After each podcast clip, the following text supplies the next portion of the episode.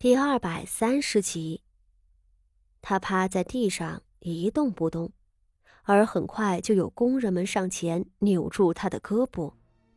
只是就在他被揪着头发、扭着胳膊拖起来的时候，他竟狠狠的一怔，甩开了那个扯他头发的女官，大声道：“ 还请公主明鉴，臣女是无辜的，臣女并未越剧，触犯宫规。”你说什么？昭娇公主用一种阴毒的目光看着他。哼，你瞧瞧你自个儿头上的簪花，还敢狡辩？傅锦仪并不为所动，他一手将脑后插着的那朵焦黄色的花儿拿了下来，因着方才被昭娇打了一巴掌，这花儿已经被打得七零八落。傅锦仪拿在手上，仰头看着昭娇道：“回禀公主，臣女并未佩戴冰胶。”昭娇公主面上已是勃然大怒，她厉声道：“荣安县主，本宫面前你还想抵赖？你手中拿着的不是冰胶是什么？”傅锦仪这会儿可是没有半分的惶恐之色了，她站着。面目平静。公主还请看清楚了，这花可不是芙蓉花。说着一笑，回眸看了看美公主，道：“这是江荷花，这花和芙蓉形貌无比的相似，只是江荷花不过是乡间的野花，方才在那垂柳底下长着几株，从无人打理的。臣女瞧着好看。”便摘来一朵佩戴了，公主，您再仔细瞧瞧，这哪里是冰胶呢？昭娇公主几乎愣住了，她一手抓过傅锦仪手中的花儿，凑近一瞧，果然是路边上随处可见的江荷花。这花儿比芙蓉略小些，颜色嫩黄，和芙蓉中最为名贵的冰胶。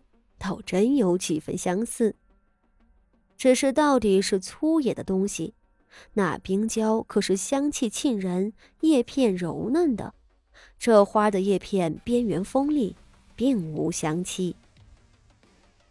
昭娇公主的脸色僵住了，她伸手指着傅锦仪，咬牙道：“你，你这个狡猾的死丫头，本宫分明……”她说着。抬眼，用凌厉的目光射向了梅公主，道：“六妹妹，你来告诉本宫，这是怎么回事？”梅公主这会儿早吓得跪下了，她受了昭娇公主的吩咐，陷害父亲仪，可谁知道，她亲手插上去的冰胶，怎么会变成了江荷花的？不，不，我没有。我，梅公主吓得声色都颤抖了，显然从前没少被昭娇公主搓磨。她跪在地上给昭娇公主磕头，眼泪潺潺的流下来，那卑微可怜的模样，瞧着很是凄惨。傅锦仪看她这样子，心里只觉得她可怜可恨。这梅公主好歹也是圣上的骨血，竟给另一个公主磕头谢罪，这份情景也是让人惊奇了。而梅公主为了在宫中活下去，就要整日伺候昭娇这样刁蛮的公主，这可真不是什么轻松的活计呀！昭娇冷哼一声，大怒道：“哼，荣安县主！”你这个卑贱的臣女，你动了手脚是不是？眼看昭娇公主又要发飙，傅锦仪只轻轻一笑：“ 公主，您这话怎么说？难道臣女就应该违反宫规，佩戴越剧的花吗？难道是有谁蓄意陷害了臣女吗？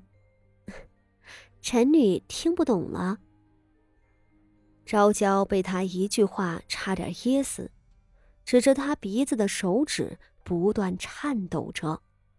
他又恨又恼，却又不能直接说出来，正是自己要蓄意陷害傅锦仪，一时憋得满脸通红。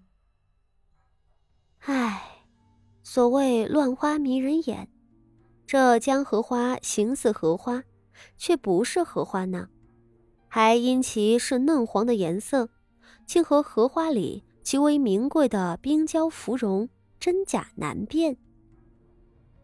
傅锦仪看着昭娇公主吃瘪，声色散漫，轻巧的道：“昭娇公主，这花和花可是不一样的，难怪人和人也有高低贵贱之分。这个道理还是方才梅公主教给臣女的呢。虽然梅公主当时说的是另一种花。”只是如今用在这江荷花与芙蓉上面，倒更是应景了。傅锦仪此话一出，那旁侧跪着的梅公主更是满脸煞白了，而昭娇公主的目光已经如利剑一般盯在她身上，恶狠狠地瞪大了眼睛道：“韩梅，你你做了什么？”啊，不，吴姐姐，不是我，我我没有。梅公主吓得快晕过去了，她瘫软在地上，浑身都开始颤抖。她怎么都没有想到，荣安县主竟能把江荷花的事情和她先前说过的话牵连起来。他先前为了嘲讽荣安县主出身不高。故意指着嵌桃铃兰暗喻，谁成想，荣安县主竟反手玩了一出以假乱真的江荷花。如果昭娇公主查出来自己先前说过什么，那，那她该不会真的怀疑自己吃里扒外，故意将今日的谋算透露给了荣安县主，还暗中告诉了县主该怎样脱困？天哪！天哪！梅公主这会儿悔得肠子都青了，她好死不死的图什么口舌之快？自己在宫中的日子不好过，为了讥讽身份比她还不如的荣安县主，就以花喻人。天哪！如果昭娇公主怀疑了她，她可要怎么办啊？梅公主吓得趴在地上起不来了。昭娇公主气得脸都憋青了，唯有傅锦仪仍旧面色如常，复行了一礼道：“公主，臣女瞧着，这其中肯定有什么误会。”